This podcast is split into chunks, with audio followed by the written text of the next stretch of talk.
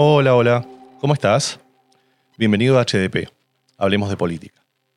El programa donde semanalmente hablaremos de diversos temas relacionados con la política en los Estados Unidos. Mi nombre es Ariel Zimmerman, soy el host del programa. Y como te conté alguna vez, vivo aquí en Estados Unidos hace 10 años. Cuando llegué para aquí, una de las cosas que me sorprendió, considerando que yo venía de vivir en Argentina durante toda mi vida, era que tenía una amiga que trabajaba por una compañía. Ella venía trabajando allí hace 7, 8 años. Y de un día para otro deciden despedirla. En mi país, en Argentina, en México, en España, en casi todos los países que yo conozco, por lo general, cuando una compañía decide unilateralmente despedir a una persona, la compañía es responsable de pagar lo que se llama indemnización. Es decir, una compensación por la salida este, unilateral de esa persona. Esto para mí era algo normal, era algo habitual, era algo en el cual yo sinceramente creía que, correspondía.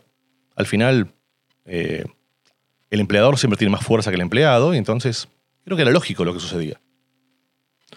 Sin embargo, esta chica fue despedida y la compañía no le dio ni un centavo.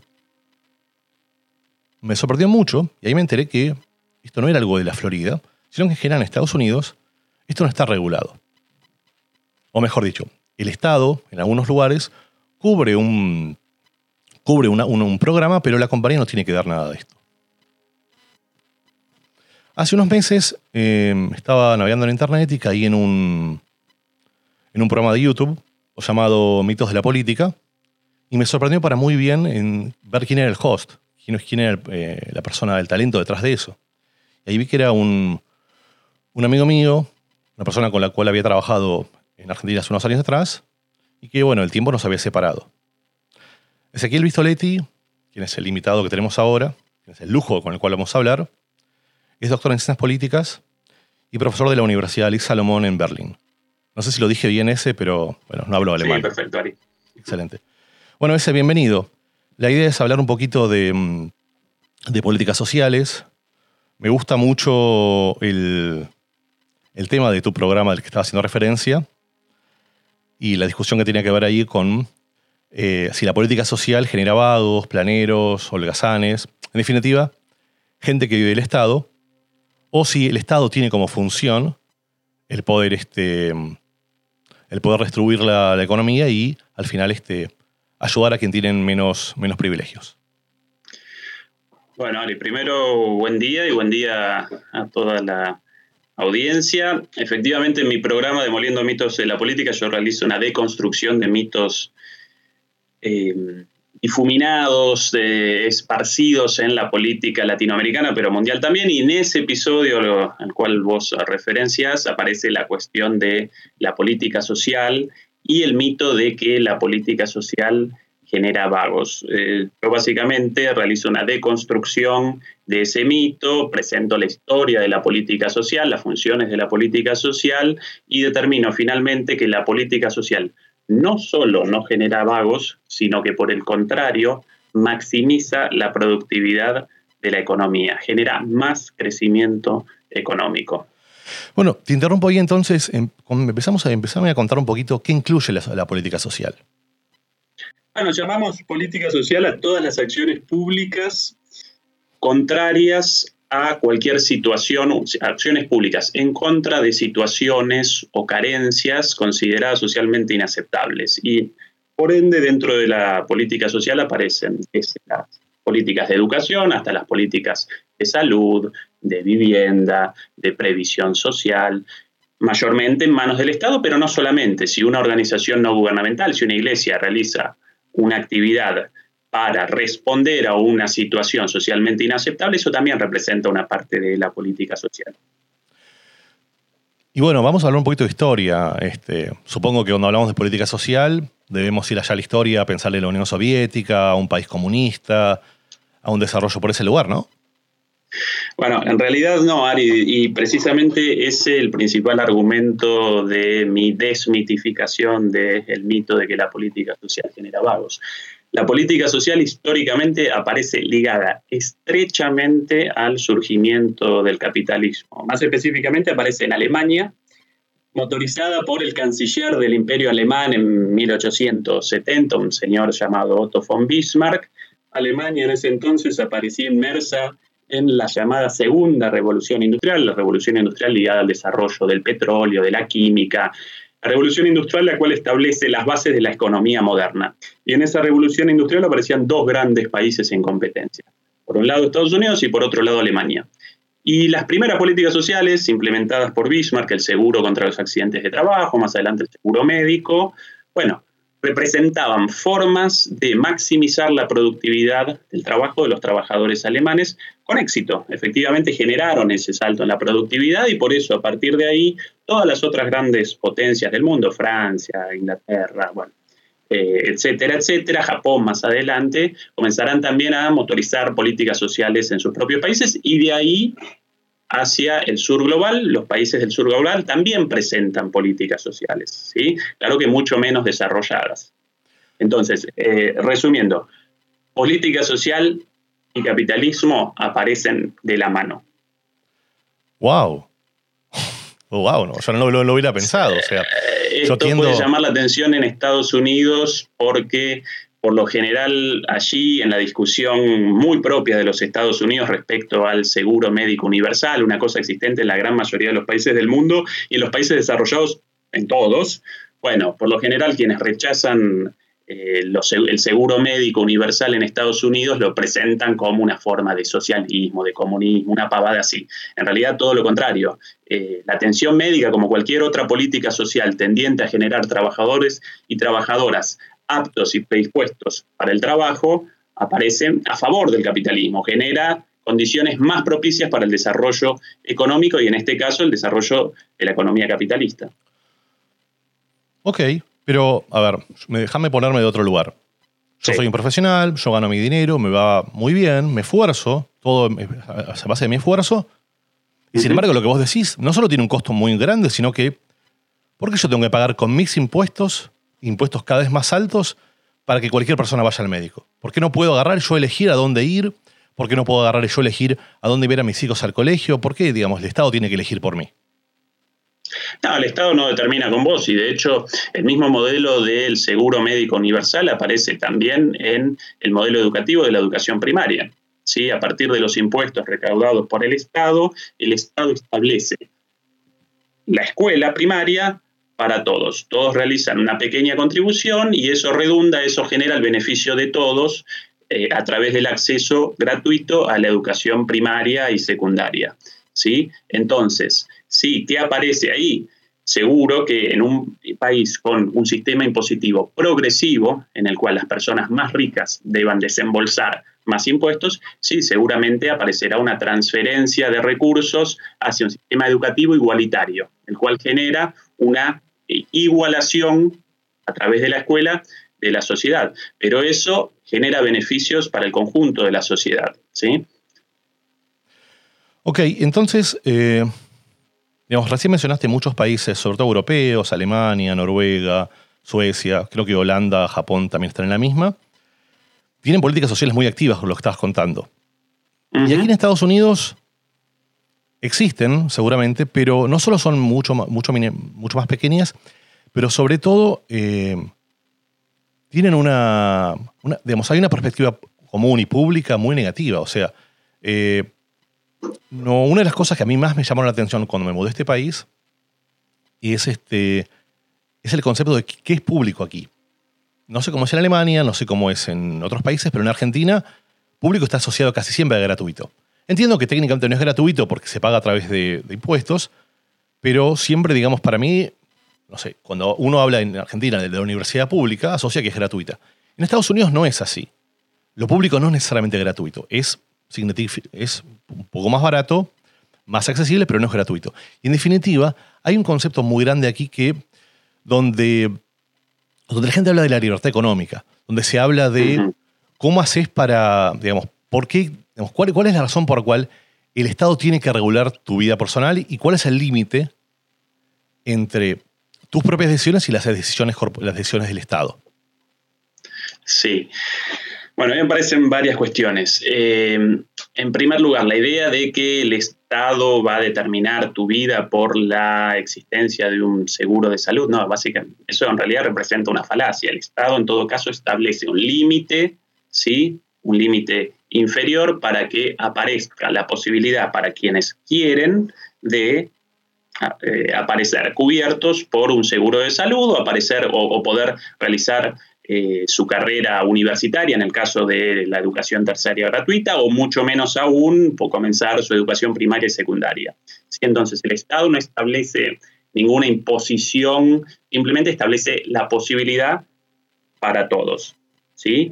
Eh, la idea, ah, bueno, ahora el Estado eh, me va a coaccionar, bueno, nosotros aparecemos en una serie de circunstancias asignadas por el Estado o el mercado. Entonces, la idea de que si no participa el Estado yo aparezco completamente libre y puedo terminar con lo que quiero representa una falacia. Porque ¿quién va a determinar nuestra situación económica, social, política, nuestra decisión de si quiero un seguro o el otro? El mercado. Acá el Estado y el mercado presentan intereses distintos. El mercado responde a la ganancia y el Estado debe responder al interés social. Por eso la participación del Estado en estas cuestiones representa una cuestión de ética social.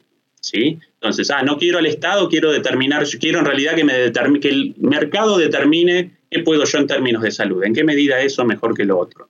No, el Estado debe generar condiciones para todos y si alguien además después eh, complementariamente quiere un seguro adicional o quiere algo más, bien puede libremente realizar la compra en el, en el mercado de ese servicio, ¿sí?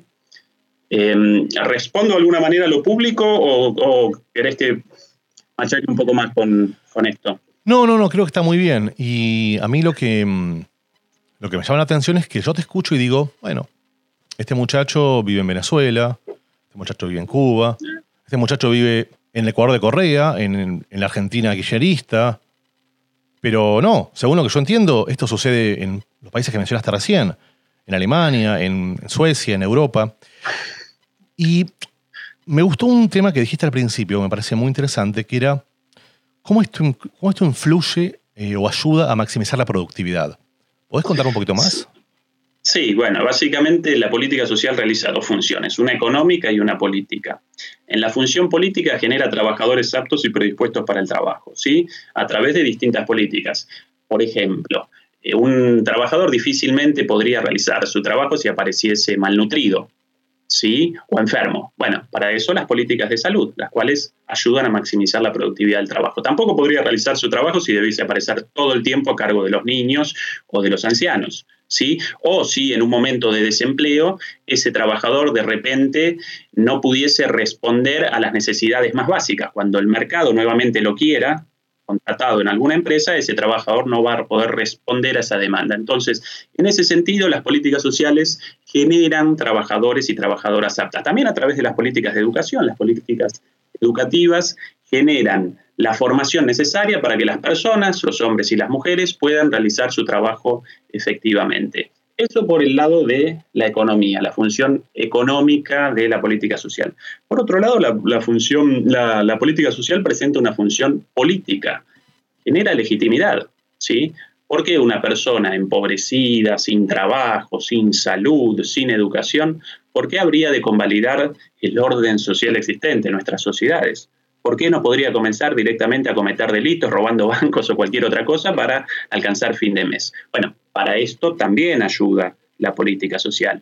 Y ahí, eh, Ari, aparece una correspondencia muy clara entre los países más desarrollados ¿sí? y los países más estables políticamente, desarrollados económicamente y eh, estables políticamente, y el desarrollo de sus políticas sociales en Alemania, en Suecia, en Noruega, en Dinamarca, en Japón, en Francia misma, ¿sí? presentamos, eh, presenciamos altos niveles de desarrollo económico y altos niveles de estabilidad política.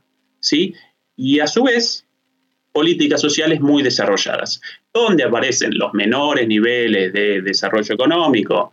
Eh, ¿Dónde aparecen las mayores inestabilidades políticas? En el sur global, en los países pobres, subdesarrollados o desarrollo intermedio, países con políticas sociales mucho menos desarrolladas. ¿Sí? Entonces, ahí presenciamos la correspondencia entre desarrollo de políticas sociales desarrollo económico y estabilidad política y viceversa. Subdesarrollo de políticas sociales o políticas sociales poco desarrolladas y entonces inestabilidad política y poco desarrollo económico. ¿sí?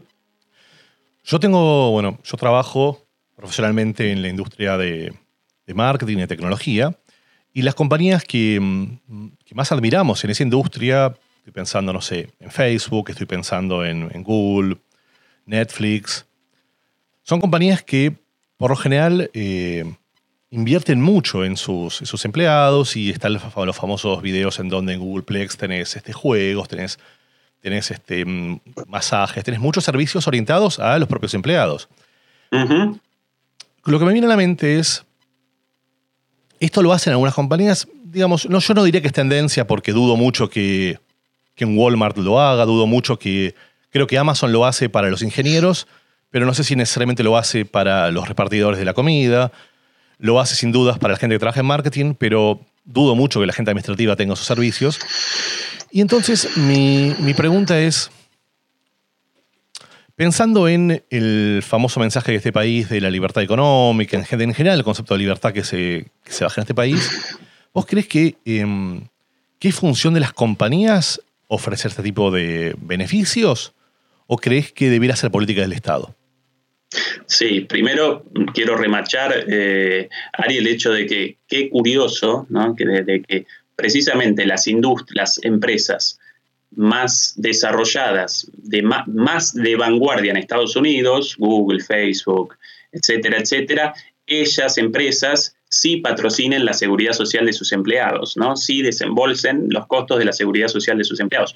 ¿Por qué razón? Oh, qué curiosidad, quieren empleados en buenas situaciones, para alcanzar altas tasas de productividad para que realicen su trabajo bien. ¿no? Con lo cual corresponde la, explicación general de antes con la política de estas grandes empresas. Pero sí, efectivamente, esto en Estados Unidos aparece en manos de empresas. En el resto del mundo, por lo general, esto aparece en manos del Estado.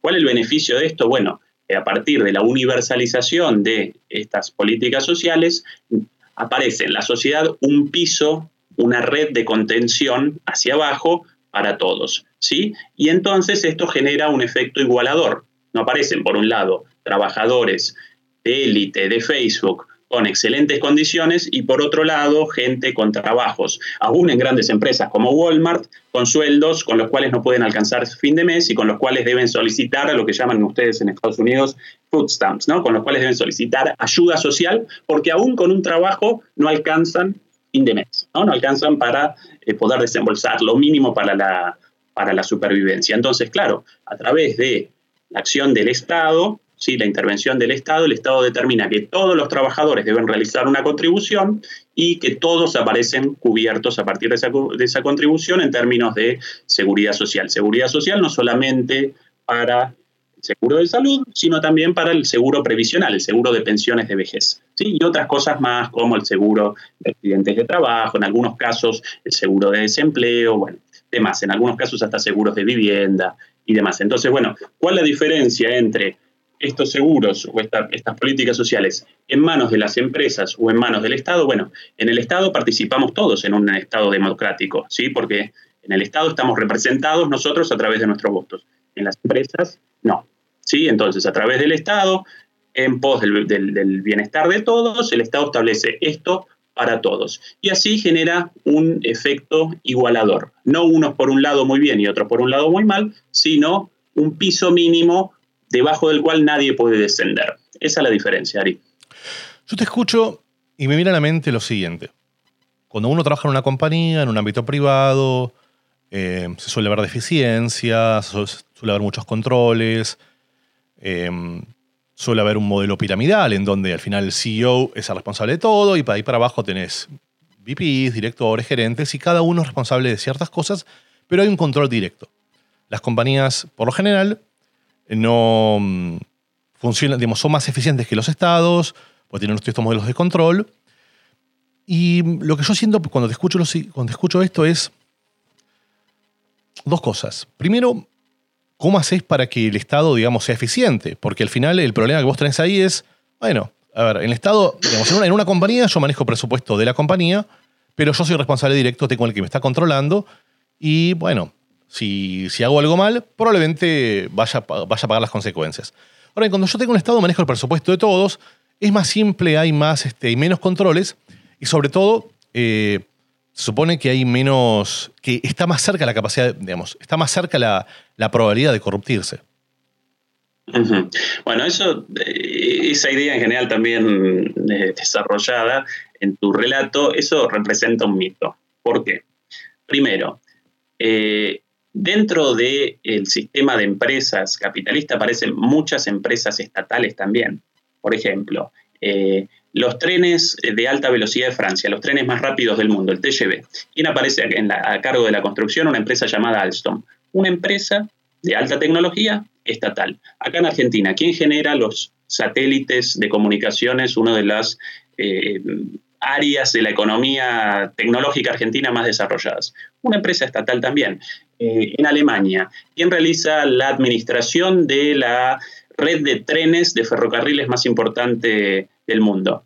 El Estado también una empresa estatal y una empresa estatal con altos niveles de eficiencia y de productividad. La idea de que, de el Estado necesariamente debe presentar eh, foco, debe representar un foco de corrupción y presentar eh, eh, amalgamas de, inestabilidad, de ineficiencia, representa un mito. Y en las empresas privadas también aparecen focos de corrupción. En la corrupción siempre participan dos, los privados y los, los estatales.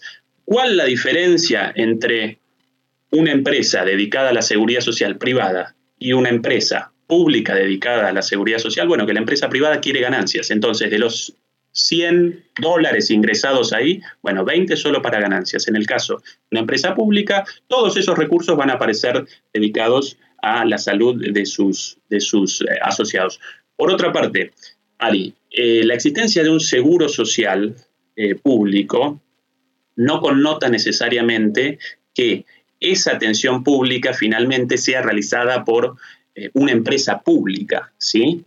En muchos casos, en muchos esquemas, sencillamente aparece un sistema de seguros público estatal en el cual los contribuyentes realizan un aporte y después con esos aportes, sí, ese seguro va desembolsando los servicios provistos por proveedores privados, por un médico privado, por una clínica privada. Entonces, la idea de que de repente a través de un seguro social público o políticas públicas fuera a desaparecer el sector privado representa una falacia. Simplemente el Estado establece una base y eso aparece en consonancia, en congruencia con el sector privado también, ofreciendo eh, seguros privados de pensión hasta seguros privados de salud también como complementarios, pero con una base para que nadie descienda de ese mínimo. ¿sí? Exacto, o sea, podemos decir entonces que supongamos que tenemos el mismo ejecutivo trabajando para, una, para, un, para un hospital público, para un hospital privado, en el caso de trabajar para el hospital privado, ese, CEO tiene como función eh, ganar la mayor cantidad de dinero posible, atender la mayor cantidad de gente y en consecuencia recaudar la mayor cantidad de dinero para distribuir a los accionistas.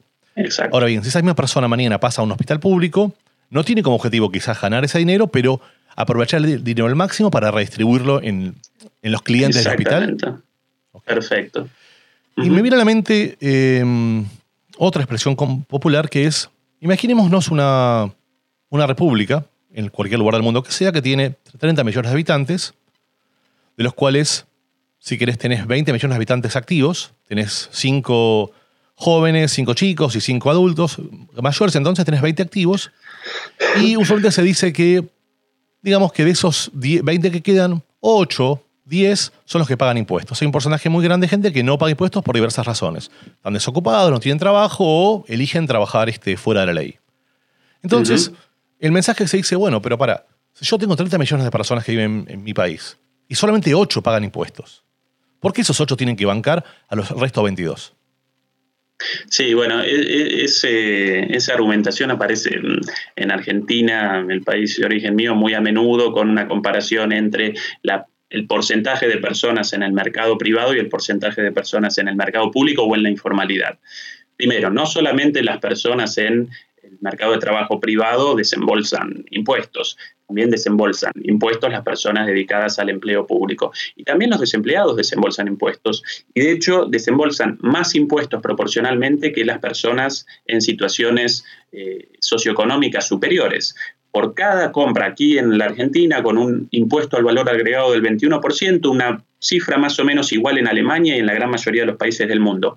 Cada compra hecha por una persona desempleada, pobre, bueno, aparece taxada con un impuesto del 21% de sus ingresos. Para un ricachón con un millón de dólares, eh, esos impuestos proporcionalmente al final de mes van a representar menos siquiera que ese 21%. Por otra, pues, por otra razón, la idea de que personas con mayor poder adquisitivo realicen una contribución mayor al conjunto de la sociedad a través de los impuestos eh, responde al más mínimo eh, ética respecto a la solidaridad y a la forma de funcionamiento. Si vos apareces en una situación privilegiada, ¿por qué no deberías realizar una contribución un poquito mayor al conjunto de la sociedad? Sin embargo, otra vez, en los países con sistemas impositivos regresivos, como los de América Latina y en parte como Estados Unidos, Estados Unidos aparece en una situación intermedia entre Europa y eh, los países latinoamericanos, los más ricos desembolsan proporcionalmente menos impuestos que los más pobres. ¿sí? En América Latina en Estados Unidos, los más pobres de su bolsillo desembolsan una parte mayor que los más ricos. Eso representa una forma de injusticia. ¿sí? En Europa esto parece invertido. Las personas con más recursos, a partir de un sistema impositivo progresivo, realizan una contribución proporcionalmente mayor a los otros. Y eso responde a la más mínima solidaridad y a la más mínima eh, ética. ¿sí? Entonces podemos decir, llevándolo a Estados Unidos, que Siempre hay una discusión muy grande y ahora es más, más política que nunca, que tiene que ver con eh, la gran población que vive en este país y que está en condición de ilegal. Entonces, la gran pregunta es, estas personas que viven aquí y que están en condición de ilegal por diversas razones, pagan menos impuestos, según lo que vos decís, es lo contrario. Tienen menos beneficios, tienen menos derechos, pero a nivel impositivo pagan lo mismo más. Exactamente, así de sencillo, Ari, aunque pueda parecer contradictorio. Por otro lado, recordá lo siguiente, Ari. Eh, a partir de los años 80, cuando comienza, cuando el neoliberalismo comienza a alcanzar el estado de ideología dominante, cuando todos los países del mundo comienzan a motorizar políticas inspiradas en el neoliberalismo, a partir de entonces la productividad del trabajo asciende cada vez más. Las economías, como producto del trabajo de, los, de las personas, generan cada vez más riquezas. Sin embargo, los salarios, los ingresos del el 90% de la población, de los trabajadores generando esas riquezas, o aparecen a lo largo de esos 40 años, ya desde los 80 hasta acá, o en el mismo nivel, o en un nivel menor descienden. ¿sí?